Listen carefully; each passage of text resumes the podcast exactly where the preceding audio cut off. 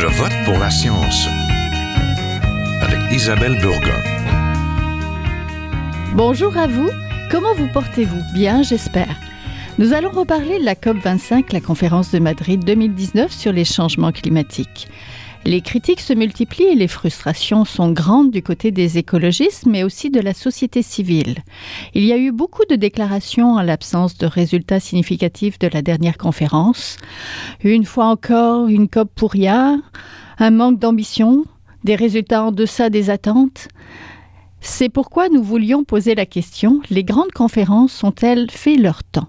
Est-ce que leur fonctionnement mériterait d'être révisé?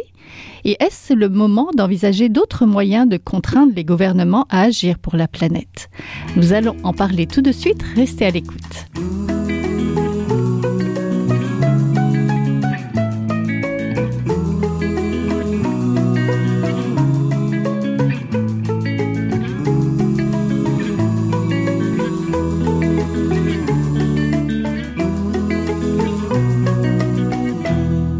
Parler des grandes conférences sur le climat, faire un petit retour sur la COP25 et prendre le pouls de ce type d'événement que la société civile juge de plus en plus décevant, comme l'ont rapporté les médias. Je suis en compagnie d'André Yann Parent, directrice générale du projet de la réalité climatique Canada. Bonjour. Bonjour. Je suis aussi en compagnie de Marc Purdon, professeur au département de stratégie, responsabilité sociale et environnementale de l'École des sciences de gestion de l'Université du Québec à Montréal et président et directeur général de l'Institut québécois du carbone. Bonjour. Bonjour. Je suis aussi en compagnie de Denis Côté, analyse des politiques de l'Association québécoise des organismes de coopération internationale. Bonjour. Bonjour. Donc, bienvenue à Je vote pour la science. Rappelons que l'un des objectifs de la COP 25 était d'obtenir que les signatures de l'accord de Paris revoient à la hausse leur objectif de réduction de gaz à effet de serre. Même si la conférence a été prolongée jusqu'au dimanche, les engagements restent en deçà des attentes. Cela contraste fortement avec la grande mobilisation sociale en faveur du climat, un mouvement de plus en plus vigoureux, comme nous avons pu le voir avec les marches pour le climat ou encore le pacte pour la transition qui a été signé, rappelons-le, par 285 000 Québécois, dont plus de 500 personnalités. Alors que la société civile réclame d'agir pour le climat, il semblerait que les représentants des pays signataires n'ont pas su relever les défis qui étaient les leurs et ont mis de côté l'importance du soutien financier aux pays vulnérables au réchauffement climatique et les règles à revoir du marché international du carbone. Donc c'est le temps de faire un petit bilan de la COP 25. Donc ce qu'on a pu lire dans les médias faisait état de beaucoup de frustration. Euh, et vous, Madame Parent, votre bilan? Ah ben absolument, je pense que ça fait euh, le, portrait que vous tracez est malheureusement l'image euh, d'un certain nombre de, de, de, d'occurrence de ces, euh, de ces COP où finalement il y a un vrai décalage entre les, les attentes et les ambitions qu'on doit avoir, non pas seulement par rapport aux, aux pressions exercées par les, la, la, société civile, mais également par rapport aux exigences de la science pour s'assurer qu'on atteigne bien les objectifs même de l'accord de Paris, de rester dans une, dans, de contrôler finalement l'augmentation de la température à 1,5 degré. Ça nécessite de, euh, d'être vraiment, d'avoir des ambitions qui sont quantifiées pour qu'on atteigne bien cet objectif-là. Compte tenu de ce qu'on voit euh, dans à la, dernière COP, ben, effectivement, les ambitions ne sont pas encore assez élevées, notamment des pays les plus pollueurs, pour euh, répondre aux exigences de la de la science. Donc, on a finalement ce décalage-là qu'on observe encore une fois et euh, et qui est absolument dramatique pour être à la hauteur de la crise à laquelle on fait face. La COP 25 n'a donc pas permis de faire avancer la justice climatique, Monsieur Côté? Euh, non, pas vraiment. Euh, quand on parle de justice climatique, en, fait, on parle du fait que les, euh, les États qui ont contribué le plus donc à la, à la, production de gaz à effet de serre et à la situation actuelle au réchauffement climatique doivent prendre leurs responsabilités et, et d'abord euh, couper la, la, production de, de GES euh, chez eux, mais aussi aider les pays euh, qui, qui, qui n'ont pas contribué au, au, changement climatique ou si peu à, à s'y adapter parce que les changements climatiques, c'est pas demain, c'est déjà en train de se produire et malheureusement, euh, on n'y est pas là en termes de, que ce soit en termes de financement euh, climatique ou même en termes d'efforts de, de, faits au niveau domestique par les pays, les pays du Nord, là, les pays les plus riches. Là, donc, euh, sur les, aux deux niveaux, euh, pas, on n'est pas rendu où on devrait l'être. Oui, il semblerait qu'il y ait de plus en plus un fossé entre ceux qui négocient de bonne foi et ceux qui ne se plient pas aux règles et qui font de l'obstruction, comme les États-Unis, le Brésil ou l'Australie. Il y a aussi un fossé entre les gens qui manifestent et ceux qui siègent et décident, et donc qui sont accusés de manquer d'ambition au niveau politique. Les gouvernements ne semblent pas être à la hauteur de la crise. Qu'en pensez-vous, Madame Parent? Je pense qu'effectivement, il y a dans la, la, structure même de fonctionnement, euh, comme vous le mentionnez un, un, peu plus tôt, ça, ça, amène un nivellement vers vers le bas dans les négociations où effectivement des pays qui ou des États qui vont bloquer les discussions peuvent amener à pendant la recherche du consensus à un nivellement vers le bas. On voit dans le cas de de l'article 6 par exemple sur euh, le, le, marché carbone, ben, il y a eu une volonté finalement de pas c'est ça fait quelques COP justement qu'on repousse la ratification de ce de cet article et du, du rulebook qui l'accompagne pour s'assurer finalement qu'on se dote d'outils de, de, contrôle qui sont solides et donc ça amène à repousser les discussions compte tenu du fait justement qu'on n'arrive pas à ce fameux consensus. Toutefois, c'est pas parce que des gouvernements, notamment euh, d'États-nations ou euh, les, les gouvernements fédéraux comme le Canada, n'arrivent pas à s'entendre que on voit pas d'autres formes de résistance et d'alternatives qui se qui se mettent en, en place. On le voit notamment par rapport à des villes qui deviennent de plus en plus euh, ambitieuses, dans certains cas des provinces ou des États qui, euh, donc euh, comme aux, États-Unis par exemple, qui eux vont vouloir justement avoir des ambitions à la hauteur de la crise et qui vont s'organiser pour justement se doter de plans qui sont à la hauteur de la crise et aussi de se coordonner entre eux pour euh, pour que ça ait lieu. De la même manière, on voit aussi au niveau de la société civile de plus en plus de solidarité qui s'organise. Je pense notamment dans le cadre de cette COP, une grande solidarité entre les mouvements syndicaux, la société civile et aussi euh, les mouvements autochtones qui ont été mis euh, de, de l'avant. Donc, on voit vraiment cette, euh, ces, ces, formes de coalition qui s'organisent en parallèle, toujours dans cet objectif d'être effectivement à la hauteur de la crise et de toujours euh, d'éviter ce nivellement vers le bas qu'on peut observer à, à d'autres paliers de gouvernement. Monsieur Côté, quand on, fait, on parle de compromis euh, et de fossé, c'est pas en faveur des pays du Sud. Donc, euh, même s'ils semblent être plus nombreux, finalement, ils se font moins entendre. Oui, mais ça, c'est euh, des avantages du travail par, euh, par consensus, effectivement, là, comme on disait. Il y a, seul, parfois, euh, parce qu'on a l'impression qu'il se passe euh, rien à la COP ou que ça avance pas et tout ça, mais ce qu'on oublie des fois, c'est que en fait, il y a souvent une majorité de pays qui s'entendent, mais que comme on travaille par consensus, il suffit de deux, trois, quatre mm -hmm. pays, puis on les a nommés, là, les États-Unis, le Brésil, l'Australie, entre autres l'Arabie saoudite sur la question des droits humains. donc, quand on parlait de l'article 6 tout à l'heure, c'est ça, ce qu'on demande, c'est qu'on s'assure que si on a des, euh, des, des mécanismes de, pour un marché du carbone, qu'on s'assure que les droits humains, les droits des peuples autochtones vont être respectés. Et même ça, on n'arrive pas à. Il y a des pays qui refusent. Et donc, c'était un des contentieux, là, justement, à, à, la COP 25. Et donc, les pays du Sud, effectivement, même s'ils forment la majorité des pays qui sont là, on, sont, sont un peu victimes là, des, mm -hmm. euh, des, des, des, quelques pays qui refusent euh, de s'entendre avec tout le monde. Professeur Purdon, euh, pourquoi les négociations achoppent-elles, selon vous? Pourquoi il y a tellement de temps et de conférences qui se succèdent sans avoir vraiment euh, finalement une signature et quelque chose d'effectif et engageant? Euh, mais il y a peut-être plusieurs raisons. Euh, une je pense que c'est pour coordonner les l'économie mondiale c'est parce qu'il faut faut pas se confondre que faut comprendre que c'est un problème de, gestion économique euh, puis c'est difficile pour l'ONU à faire ça. l'ONU n'a pas vraiment le pouvoir politique assez de pouvoir politique.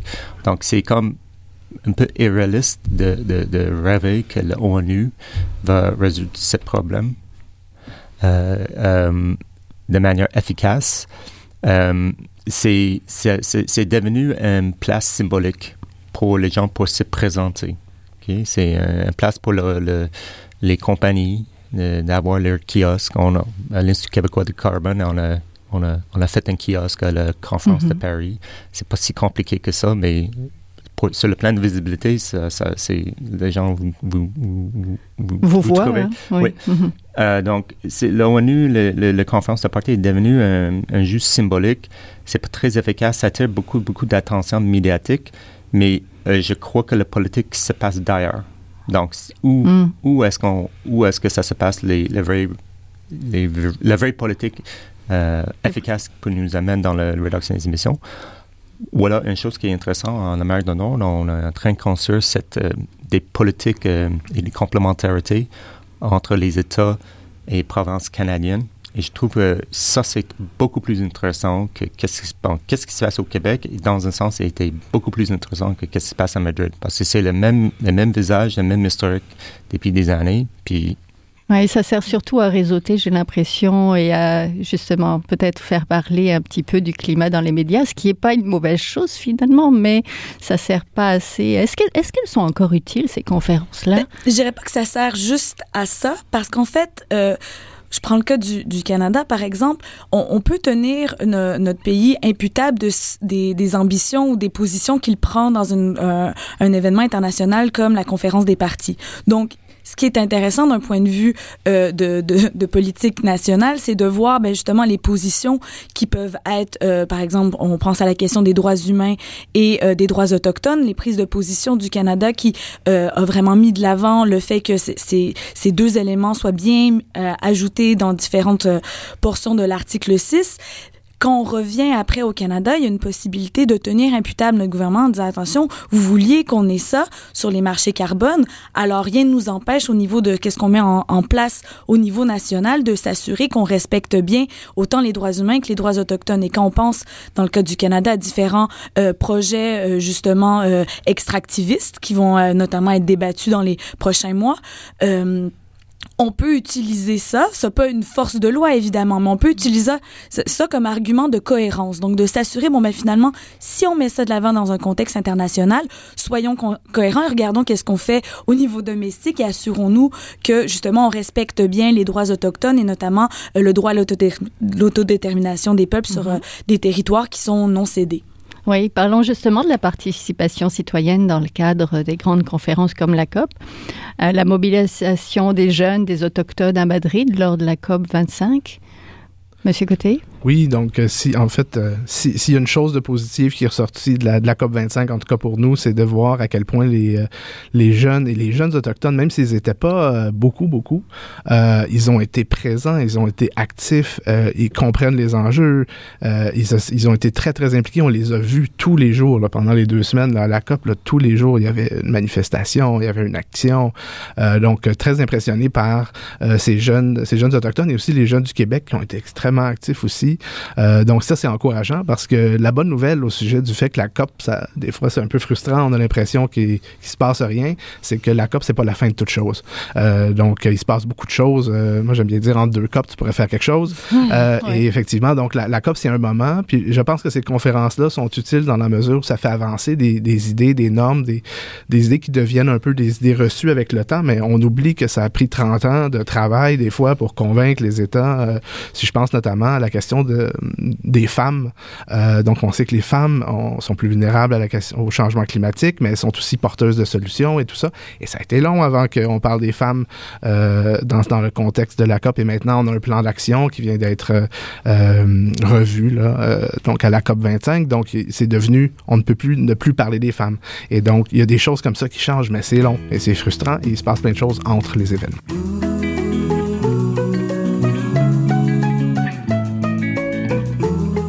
Vous êtes toujours à Je vote pour la science, là où la science rencontre la politique, une émission produite par l'agence Science Presse. Vous pouvez visiter son site internet au sciencepresse.qc.ca. La société civile se rassemble de plus en plus, comme au sein du réseau Action Climat Canada, qui rassemble Environnement Jeunesse, Équiterre, FTQ, Fondation David Suzuki, le projet de la réalité climatique Canada. Madame Parent, pourquoi se réunir entre organismes et que voulez-vous faire à notre échelle, à l'échelle finalement du Québec? Je pourrais dire la même chose, demander à Monsieur Côté, parce que je sais aussi que vous y êtes.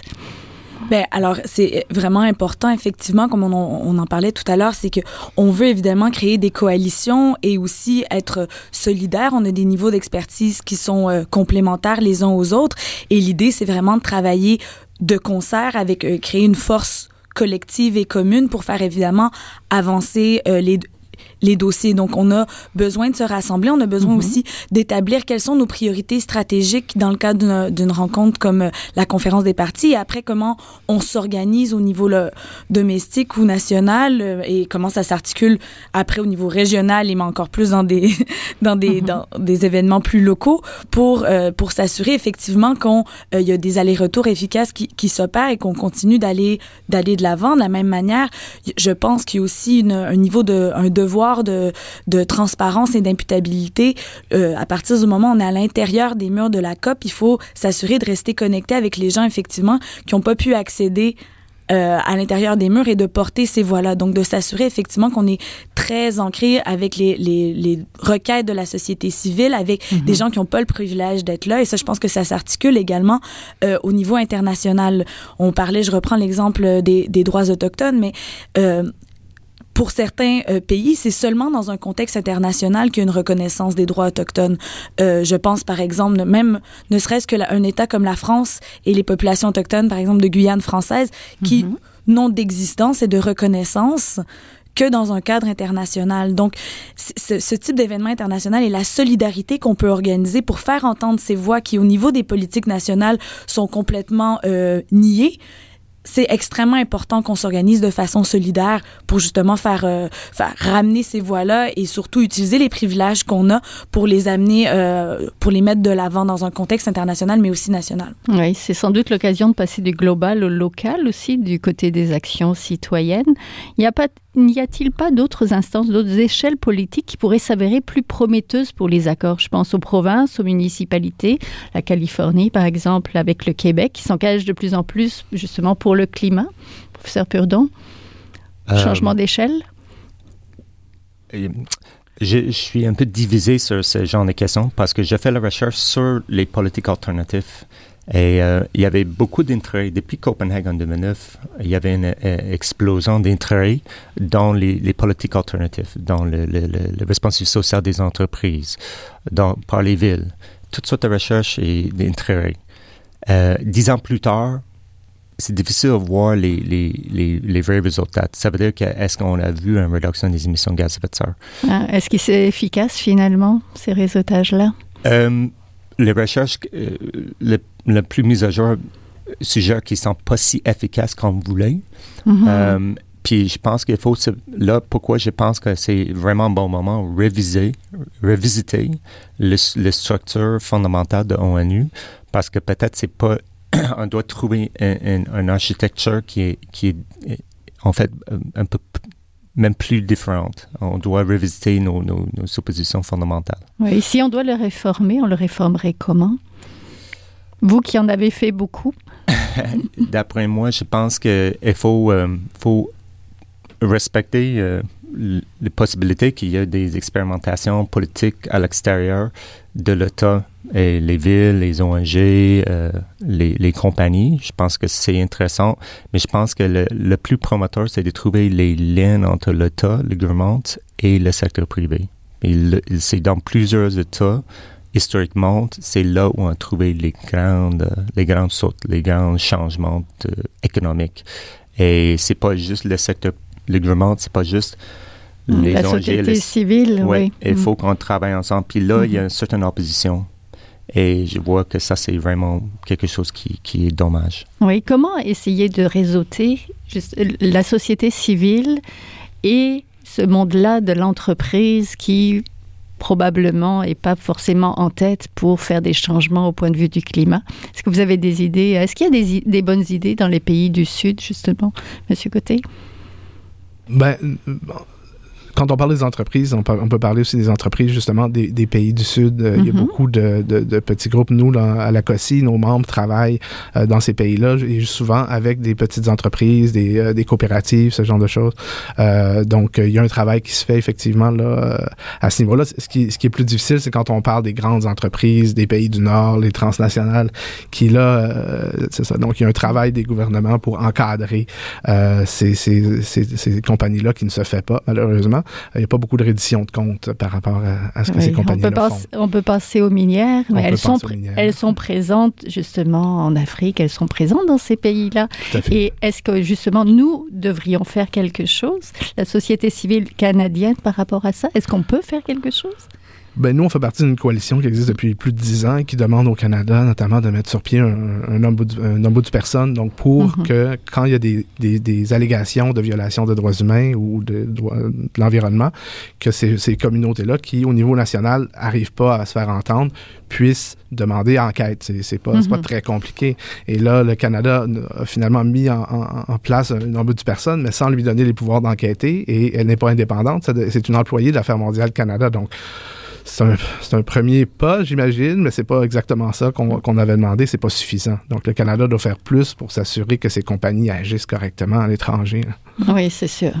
On, peut créer un, un, climat, on va dire, de coopétition dans le sens où, justement, euh, la semaine dernière a été rendue publique euh, la, la liste donc des pays, euh, des provinces-États, euh, des villes, mais aussi des entreprises, des grandes multinationales, mais aussi des euh, petites et moyennes entreprises qui, elles, ont décidé donc justement de d'augmenter leurs ambitions pour euh, amener euh, une réduction euh, de, leurs émissions de, GES, mais aussi dans certains cas, même d'atteindre la carboneutralité pour justement 2050. Donc justement leur, leur plan de match pour pour y arriver. Et et ce qui était intéressant, c'est de voir justement dans un contexte international où il y a de plus en plus de pression de la société civile, ben finalement, euh, on peut comme consommateur faire des choix effectivement et regarder dans ces listes-là et tenir imputables les pays, les euh, ou même les entreprises qui font euh, certains choix. Et on voit dans les listes, on oublie parfois que quand on parle de, de du domaine privé, ben, il y a énormément d'entreprises aussi qui sont dans le secteur des énergies renouvelables, qui sont dans le secteur justement euh, même de l'économie sociale, euh, etc., et qui peuvent euh, justement influencer positivement en proposant des modèles alternatifs euh, de fonctionnement pour s'assurer ben, qu'effectivement on, on on réduise nos émissions, mais aussi on propose un modèle de société qui soit plus équitable euh, et qui euh, et qui où il fait mieux mieux vivre finalement. Oui, tout à fait. Parlons de la prochaine conférence des partis des Nations Unies sur le changement climatique de Glasgow, en Écosse. Là. Je sais, Monsieur Côté, que vous êtes en train de mettre sur pied un collectif citoyen de 100 personnes pour participer justement à la COP 26. Oui, c'est ça. Donc, en fait, c'est un projet qui est mené par les YMC du Québec en collaboration avec euh, euh la COSI, la FTQ euh, et euh, le Oxfam Québec, SUCO et le mm-hmm. Comité de solidarité de Trois-Rivières.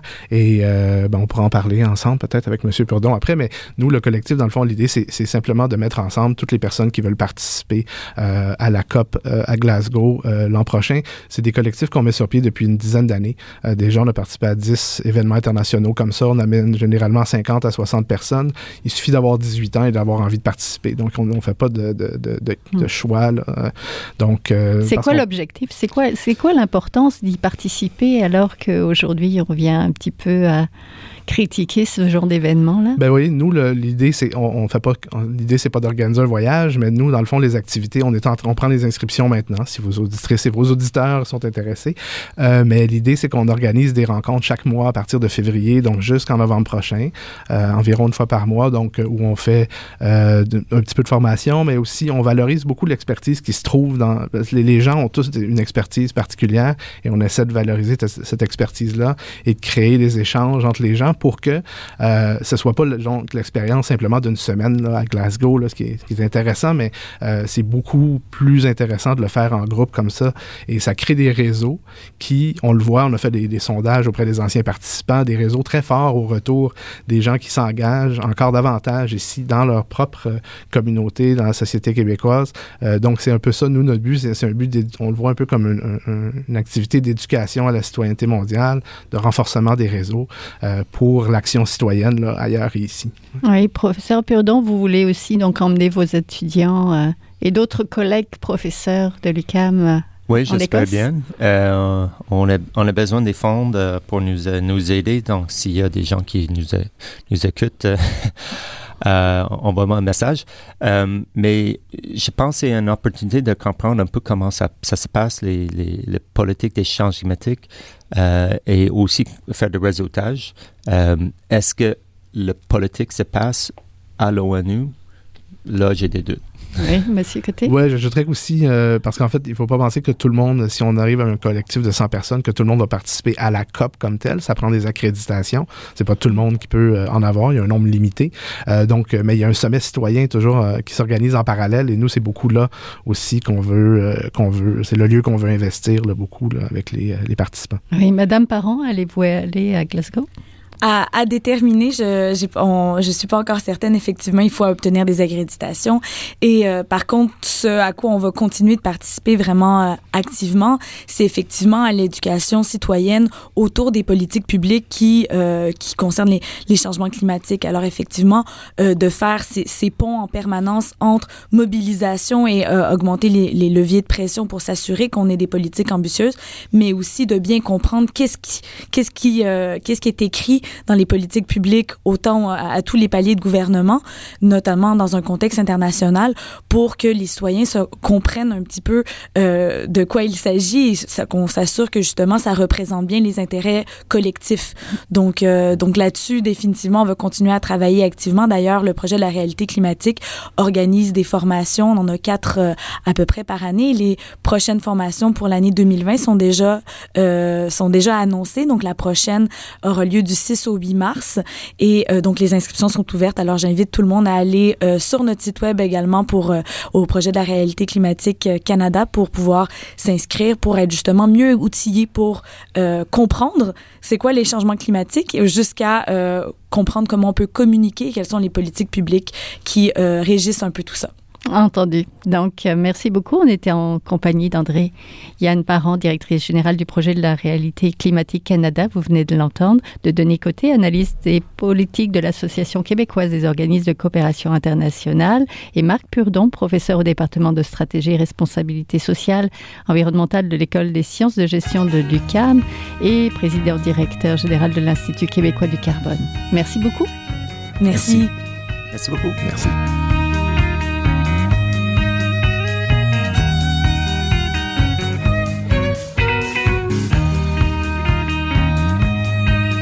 Voilà, c'est tout pour cette semaine. Je vote pour la science c'est une production de l'agence Science Presse avec Radio VM, à la régie Daniel Fortin, à la recherche, la réalisation et au micro Isabelle Burguin.